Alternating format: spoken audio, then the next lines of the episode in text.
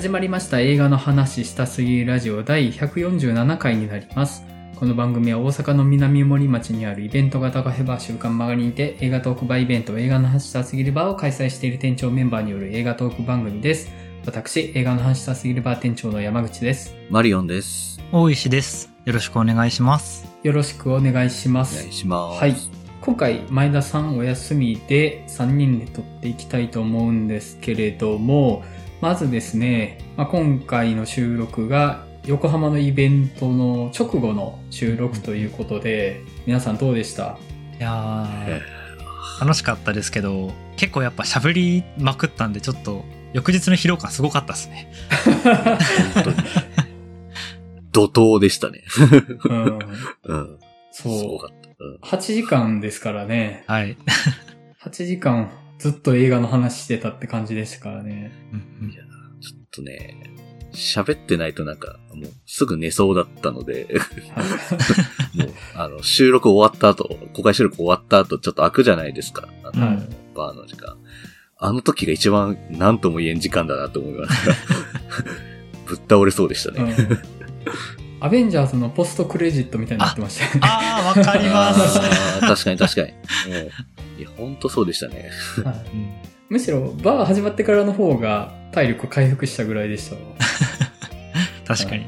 でもなんか、あれだけ、その、人に来ていただくというか、まず人前で公開収録自体初めてですよね。初めてですね。うん。なんか、こんな人の前で話すんだって最初は緊張感もあったんですけど、なんかだんだんだんだん自分たちのいつものリズムになってってっていう。感じで、まあ、いつも通りの感じをお伝えできたのかなとは思ってるんですけど、そうですね。割と、うん。後半の方はいつもの感じになったんじゃないかなと思いますうん。さすがに序盤はね、緊張してましたよ。本当に。しましたよね。そうですね。はうん確かに。い。もう序盤は特にね、面白いんかなってちょっとなる瞬間があって、結構、まあとか大丈夫やったんかなってなってる時はあったんですけど、うんうんまあ、まあそこはだんだんね、尻上がりになったんじゃないかなっていうふうに、ちょっと自画自賛はしてるんですけども、はい。あとですね、まあ、映画の話したすぎるバーの関東での開催に関しては、もう今後は定期的にやっていきたいなと思ってます。まあ、イメージとしては半年に1回ぐらいですかね。うん多分それ以上のペースは難しい気はしているので、でも、あの、ある程度時期も目処立ててるので、もう少し詳細がお伝えできるタイミングになったら、改めて発表したいと思うんですけども、まあ、半年に1回やるっていうつもりしておいてもらえたらなと思っております。お願いします。はい。では、まあ、近況の話していくかと思うんですけども、マリオンさん、いかがされてました？そうですね。そっか、僕一週前休んじゃってたので。そうですね。うん。なので、まあ、その時に見てた映画の話でもしようかなと思うんですけど、まあ、ちょっと先週はね、あの、関東で公開収録とかやってたんで何も映画を見てないので、その週は。最近は、あれを見ました。マエストロ、その音楽と愛とを見たりとか、あとは、ウォンカとチョコレート工場の始まり。うん。はい。うんうん。で、それを見るために、あの、夢のチョコレート工場までちゃんと見てから行きました。はい。ああ、そっちの方を、なるほど。そっちの方は見てなかったので、そっちとか見たりとか、あともちろんあの、北郎誕生、ゲゲゲの謎も、うんはい、見てますので、はい。って感じでしたかね。で、特になんですけど、マエストロがめちゃくちゃ良かったですね。うん。ちょっと正直ベストに入れようかめっちゃ迷ってました。ほうほうほうほう。へえ。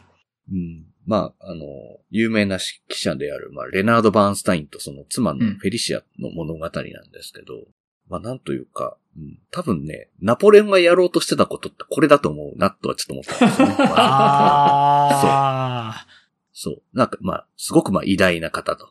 残る人の本当のその人間的な部分に迫るっていう話。だからやっぱ本当その、まあもちろんその見ていて、バーンスタインのその反省というかその偉大さみたいなのがわかるシーン、式のシーンとかもちろんあるんですけど、けどやっぱりメインとなるのはやっぱりその二人の話なんですよね。あ。うん、うん。まあそこを通して、まあ彼がどういう人だったか、そして妻という人、フェリシアという人はどういう人だったのかっていうのこそになんかその人間らしさというか、ドラマが生まれてるっていうのがすごくまあ、うまいなというか。しかも2時間ぐらいしかない中ですごくなんかタイトにまとめつつ、しかもきちんとなんかこう、古き良き、こう、どこか懐かしさの残るような映画にもなっていて、なんかこれ見事な、あ、もうブラッドリー・クーパーさすがだなというふうに思うような映画でして、ちょっとね、まあ何よりも、ブラッドリー・クーパーはもちろんすごいんですけど、フェリシアを演じたキャリー・マリガンが本当にすごかったですね。うんうん。おもうちょっとね、途中ちょっとおいおいと泣いてしまうぐらい、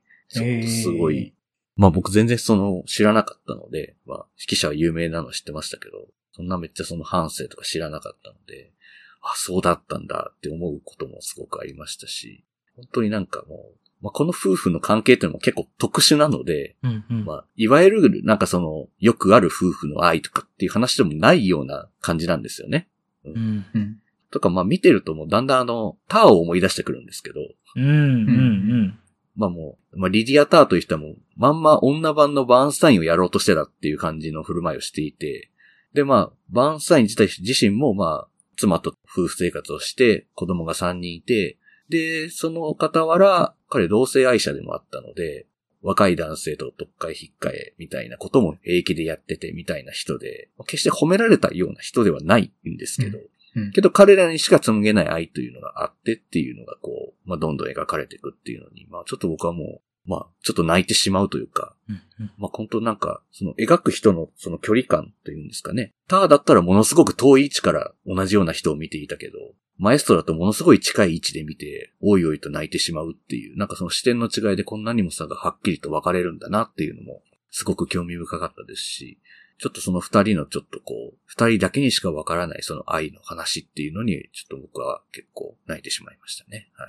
うんターにバーンスタインを重ねてるのって、ターの作中でもなんか言及あったような気がしたんですけど、僕の気のせいでしたっいやけ、ありますあります。いやあのあ、ります。ターが、その実家に帰って見るビデオがバーンスタインなんですよね。ああ、そうです。そうでしたっけ？そっかそっか。そうです。じゃあ、もろ、ターってそこ狙ってたんですね、やっぱり。まあそうですね。いろんなまあ有名な指揮者のモチーフがいろいろ入ってるんですけうど、ん。まあバーンスタインも多分に入ってるうんうんっていうキャラ造形なんですよね。うん。まあ、あの、ターにおいては、ターのやってることって基本的に肯定されないですけど、作中で。みんなから否定されて、否定されて、ぐちゃぐちゃになっていきますけど、まあ、当然、肯定される側面もあったというか、それで肯定された人が世に名を残してるとも言えるわけやと思うので、うんまあその歴史に名を残している名指揮者と言われてる人たちの正しく NASA の中で生きた感じっていうのを見てみるのは面白そうやなと思って、ねえ、あの、正しくない愛好きじゃないですか。そうなんですよねまあね風立ちぬとか、ね。そう。風立ちぬもだし、あと僕あれを思い出してて、あの、博士と彼女のセオリーって覚えてます？ああ。ンホーキング博士あはいはいはいあはい。あ、はいはい。話。あれもめちゃくちゃ思い出しましたね。へえ。うん、うん、うん、うん。もうね、ああいうの好きなんですよね。まあ、うん。特に、まあ、僕、博士と彼女のセオリーは結構見た当時は、ん？って感じだったんですけど、うんうんうんなんかあれ本当なんか、日を経てば経つほどになんかすごく良くなってくるというか、うんこう自分的な中でですけど、なんか本当にそういう、二人にしかわからない愛があったんだっていうのに、どうしても僕は感動してしまうんだなっていうのはすごくあって、うんうんうん、うん、うん。ちょっとこれは、本当にベスト入れようかめちゃくちゃ迷うぐらい素晴らしいなというふうに思いました。はい。うんなるほど。なるほど。でそうですね。ウォンカとチョコレート工場の始まりはもう見てるだけで幸せですね。はい。以上っていう映画です。はい。なるほど。あで、あと、夢のチョコレート工場もちゃんと見たんですけど、まあ見といてよかったなというか。まあミュージカルのテイストとか完全にこっち寄りというか、完全にティム・バートン版とかはもうほぼないよっていう感じのうん。話なんですけど、ウンパランパのデザインもそっち準拠って感じだし、その夢のチョコレート工場で使ってた曲のメロディーも、まあ今回使われてたりとかもするので、うんうん。まあこっちはちゃんと見といてよかったなっていうふうに思思いましたね。なるほうん、うん、うん。で、えっと、鬼太郎誕生ゲゲゲの謎は、えっと、めっちゃ面白かったですね。うん。うんあこれは、なんかでも、結構やっぱ評判になってみて、評判になってるのを知ってから見たので、なんかすっごいなんかめっちゃ分析的な感じで見てしまう自分がめちゃくちゃ嫌でしたけど、何も知らんで見たかったなこれっていうぐらい。うん。本当にうまいなと思いました、ど。本当に。うんうんなんか本当にバディものの要素もふんだんに入れつつ、まあ、ちょっと飲酒村の的なものというか、そういうちょっとミステリー調なものも入れつつ、できちんとなんか戦争のとか戦後の昭和のあの感じというかその社会テーマ的な部分もしっかり入れ込んで、めちゃくちゃエンターテインメントとしてこれ完璧やんってぐらいの、こう、うまい座組座組というかこう、組み合わせ方してるなというふうに思って、もうすごい面白いなって。こんななんか、こんないい映画まさか、北郎から生まれるとは思ってなかったな、みたいな風にちょっと思ってしまうぐらい良かったので、うんううんんうん見終わった後、隣のお姉さんめっちゃ泣いてましたね。何回目か見てるんでしょうね。うん、あ、よかったねって、確かにこれは泣けるわ、みたいな。うんうんうん、って思いながらね。本当だから、本当なんで自分はこんな分析的な感じで見てるんだ。本当にシャラくせえっていう風に自分でも思いましたけど。はい。あ、でも本当面白かったです。はい。うんうんなるほど。もうね、おかわり流行ってますからね。うん。ゲゲゲの謎は。すごい。本当平日見ましたけど、めちゃくちゃ夜入ってましたからね。すごいうんな。そうなんですよ。入ってましたよ。うん。という感じでした。はい。はい。では、おいさんいかがでした？今週僕もあのイベントがあったのであんまり映画見れてないんですけど、まず一作品ちょっと試写で見させてもらったものがあって、早々のカーネーションっていう、えっと、トルコの映画なんですけど、うんもう、1月12日公開、年明け公開の映画を見させてもらったんですけど、うん、うん。なんというか、もう本当に、その、セリフがとにかくない映画だったんですよ。その、映像で基本的には語るというか。というか、舞台は、その、トルコ東部で、おじいちゃんと孫娘、二人で、えっと、亡くなったおばあちゃんの棺桶をずっと運び続けてるんですね。うん。で、基本的に彼らはどうやら、トルコの、なんていうかな、元から住んでる人じゃない、多分難民っぽくて。うん。うん。で、基本的にはトルコ語をそんなに流暢に喋れないんですよ。うん。でその二人が主人公で、その基本的にはヒッチハイクをしながら、えっと、おばあちゃんの遺言である故郷に埋めてくれっていうのを遂行するために、二人でトルコから自分たちのふるさとに帰っていくと。ただ、ふるさとはふるさとで全然戦争中なんですけどね。うん。っていうような映画でした。で、うん。えーっと、この映画において結構死生観が結構独特だなって思っていて、あの監督もインタビューで答えてるんですけど、トルコ的な、あるいはイスラーム的な死生観で描いたって言ってるんですけど、割とこう、なんだかな、仏教的輪廻転生観というか、うん。みたいなところが結構あって、特にその、この映画における死っていうのは、もう明確に解放なんですよ。うん。まさに前回、あの山口さんとちょっと、北郎の会でお話ししたものうん、っていうのをものすごく詰め込んでいる映画だなというふうに見てて思って、多分その内面の辛さとか生きづらさみたいなものっていうところを、ある種その死っていうところで解放してるというような映画にも思えるというか。うん。うん。うん。なのでちょっとすごい独特なバランス感の映画だなと思って、もしあの、機会があればぜひぜひということで、うんそうそうのカーネーション見てまいりましたというのが、えっと、劇場ではこれだけですかね。うん。で、うんあと、あの、ちょっと話題にもなってたんですけど、うんあの、ジブリのドキュメンタリー、あの、プロフェッショナルでやってた、はいああ。あれを見まして、はい。まあ、要は、君たちはどう生きるかっていうのを、現場ではどういう風に作られていったのかっていう、まあ、宮崎駿を主人公とした、えーっと、ドキュメンタリーだったんですけど、はい。まあ、なんか、まあ、すごく鈴木敏夫感、鈴木敏夫の宮崎駿感が非常に溢れてる映画なので、うんあの、、これを正解とするのは、それはそれでこう、まあ、鈴木敏夫の手のひらで踊らされてる感があるんで、うん青崎にこう踊らされてるなって感じがあるんですけど、あの、とはいえやっぱり、その、結構、なるほどなって思うところもあって、うんその、王子に対する言及として、うん。宮崎さん本人から高畑勲だって言うんですよ。うん。うん。で、ある種の高畑勲が制作期間中に確か亡くなっちゃうんですよ。2018年とかだったかな。うん。ううんん。そう、期間中に亡くなってしまって映画の企画が結構そこで止まったと。まあ、うん絵コンテが止まってしまったと。うん。そこから途中から突然、唐突に大王子が出てくるらしいんですよ。ほで、宮崎駿曰くそれが高畑勲だと。う。はい。で、その高畑勲の死っていうものを宮崎駿が、なんとかその、飲み込むための作品として、えっと、君たちはどう生きるかを作ったっていうような、まあ、ストーリーテリングに番組の中ではなってたんですね。うん。う。うんん。で、まあ、ある一面では多分正しいところはあるだろうなと思いつつ、うんなん、かある種、本当アフターさんみたいなことやってたんだなって思って、その死んでしまった友人というところに物語を通して会いに行くというか、うん。自分でその虚構を作り上げて、そこにその亡くなった人の魂を置いて、そこに話しに行くための映画だとすると、結構、なんていうかな、ものすごいエモーショナルに取れる。まあもちろんこれは一つの解釈。まあ多分、宮崎駿というより鈴木敏夫の解釈だと僕は思うんですが、うん。うん。でも結構それはそれでありな描き方だな、なんていう、てかうん捉え方だなっていうふうにも思いました。うんうん。なるほどね。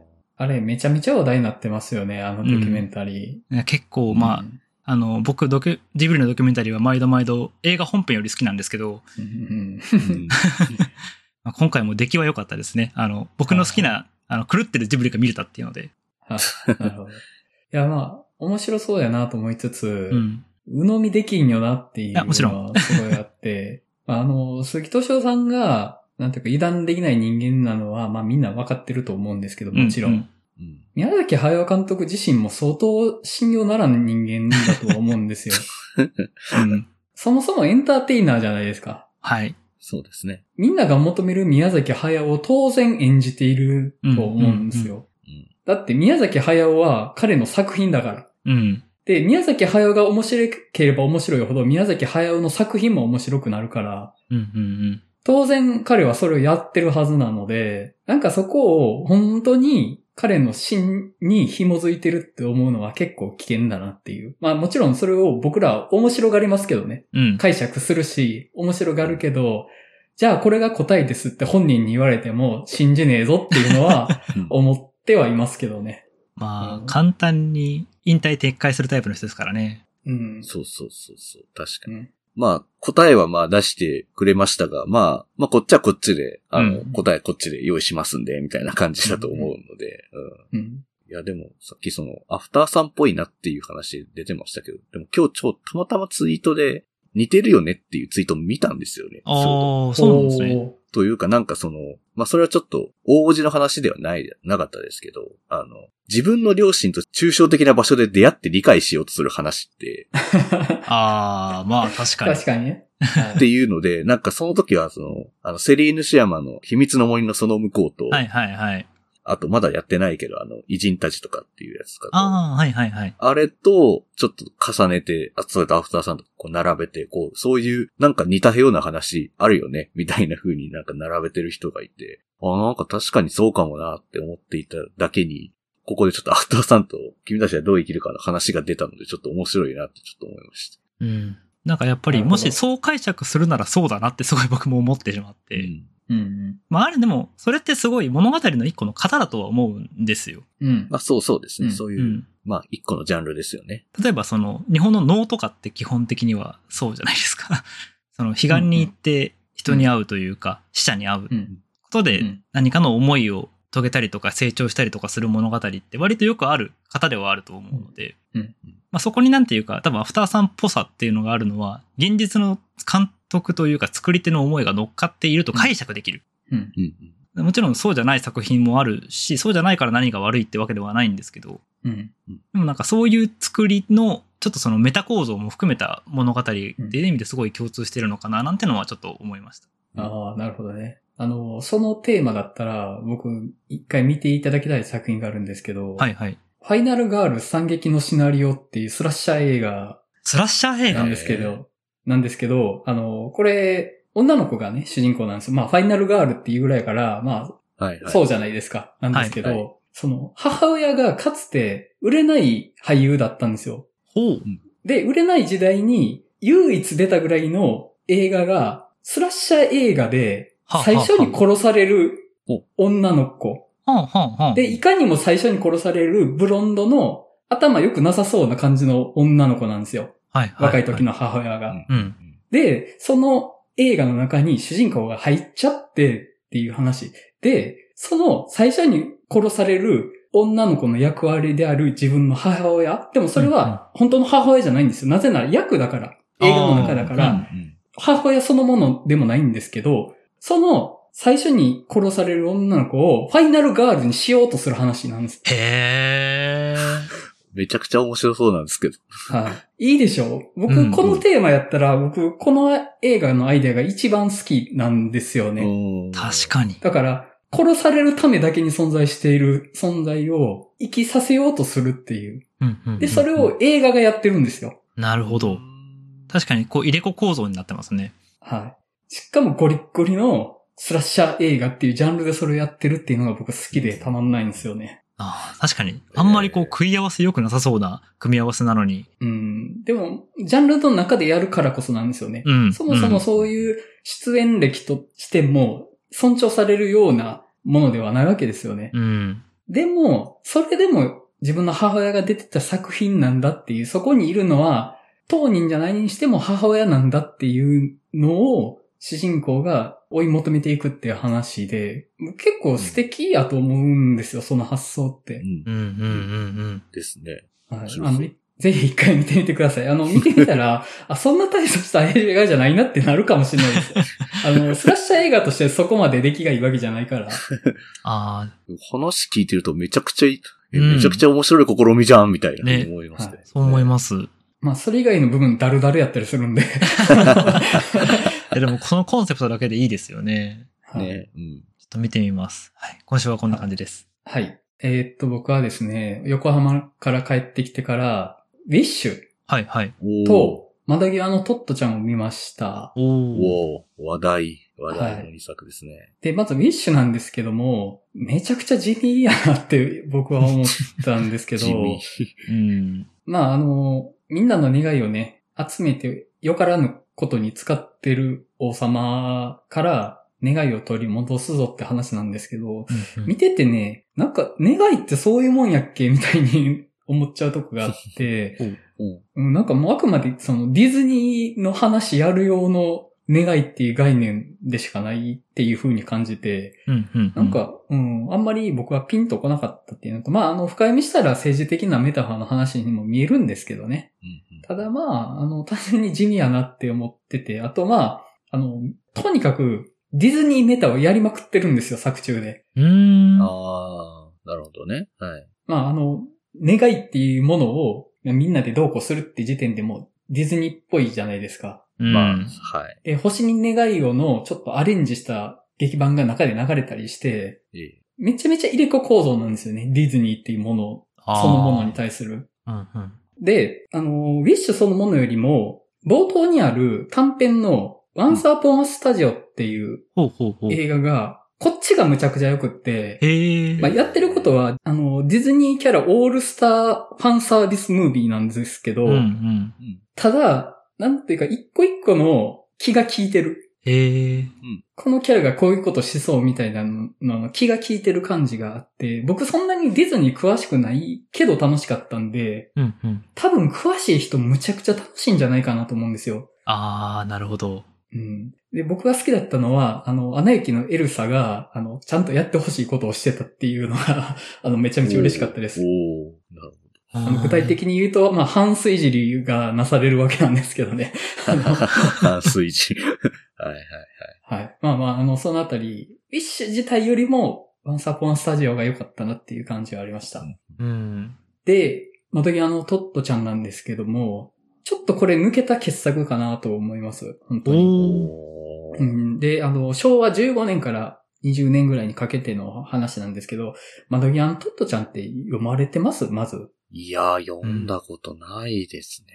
とりあえず、トットちゃんが黒柳徹子であることしか知らないです。うん、僕も知らなくって、うん読んでなくって今回行ったんですけど、まあ昭和15年から昭和20年の、まあ本当に終戦の年にかけてのトットちゃんって呼ばれてる女の子の、まあ小学校時代の、うんうん。小学校じゃないのか当時は。まああの、1年生から6年生ぐらいにかけてなのかな。ううんん。話なんですけど、まあね、あの、とにかく描写が細かいというか丁寧です。で、思い出すのはやっぱり、この世界の片隅に思い出す人は多いんじゃないかなとは思うんですけれども、なんとかその時代の解像度の高さにちゃんと魂が宿ってるって感じはするんですよね。うんうん。で、前半は、まあ、トットちゃんの天真爛漫さに周りが振り回されつつ、ちゃんとそのトットちゃんを尊重する学校があってうん、そこで成長していくっていう話なんですけど、うんうん。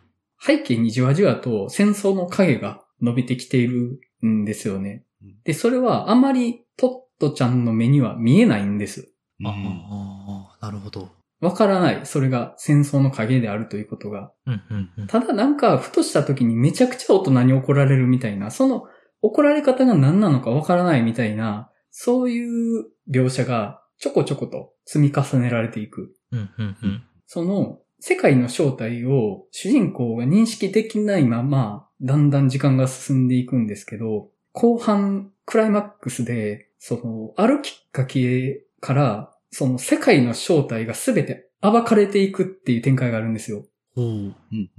それは、あの、トットちゃんがある大きな喪失を経て走り出すところから、その走っていく中で、様々な時代の闇が映し出されるんですよね。うんそれは今まで彼女が気づいてこなかったこと、うん見えてなかったことなんですけども、あ、そうだったんだ。世界ってこうだったんだっていうのを見てしまうんですよね。その走ってる間にどんどんどんどん、もう、あの、今までの空白を埋めるかのように、どんどんそこに闇が詰め込まれていくんですよ。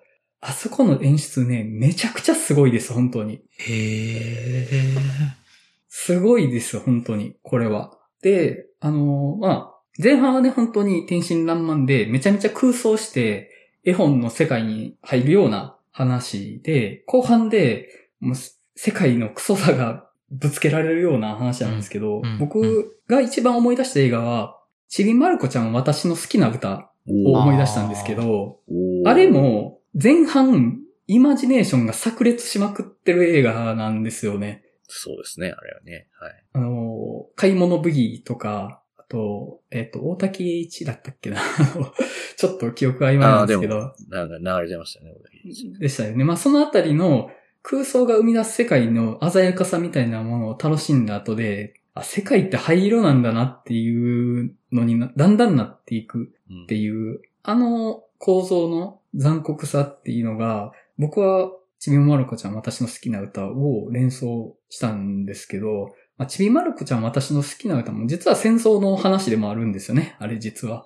ああ、まあそっか。子馬の歌がっていう話とか。うんちょっと距離は遠いですけどね。うんあの、うんうんまあ、直接的に、まあ、窓際のトットちゃんはその戦争の中の話っていうところで、うやっぱりあの、15の人々にも戦争があったっていう、その15の人々も戦争の中にあったって描くってすごい大事なことだと思うんですよ。で、僕、それが描けてない映画めちゃくちゃ嫌いなんで、うん特に太平洋戦争に関してそれを描かないなんてふざけんなと思うんですよ。うんうんうんだからやっぱり今、この映画があったことは本当に良かったなと思ってます。あの、いや、見ておいていいっすよ。本当に。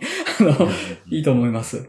あ、ていうかね、横浜のイベントより後になったから入ってないけど、4位です。はい。はい。なるほど。はい。っていう感じでした。うんうんうんね、こういうのってね、ベスト決めた後にね、入れとけよかったみたいな映画来るんだよな。ほんと12月って来る。いやー、わかります。本当に。ほんま、やんの早すぎんねんって話なんですよね。本当に。はい。まあまあ、そんな感じでした。っっていうところですね。はい。ちなみに、今回の配信が通常回の年内ラストなんですよね。今気づいたけど。あ、そうなんですね。はあ、ほうほう。い。で、次の収録、来年に回しちゃうんで、あ配信まあは。はい。なので、今回がラストでしたわ。今気づいた。あ、じゃあ、この後に横浜の収録会が流れる。っそうですね。てことですね。あはいはいはい。そうなんですね配信の順番はそうなると思います。うんうんうん。はいはい。はい。なので、あの、良いお年をなんです、実は。あ、そうなんだ。はそっか。で、ある意味ネタバレですよね。あの、マエストラはベスト10に僕は入れてないし、ってこれとかいう話になるってことですね。ああ、確かにな。い。そうですね。まあ、あの、僕の編集のペースによってはずれるかもしれないですけど、うんうんうん。はい。じゃあまあ、そんな感じでテーマトーク行きましょうかね。はい。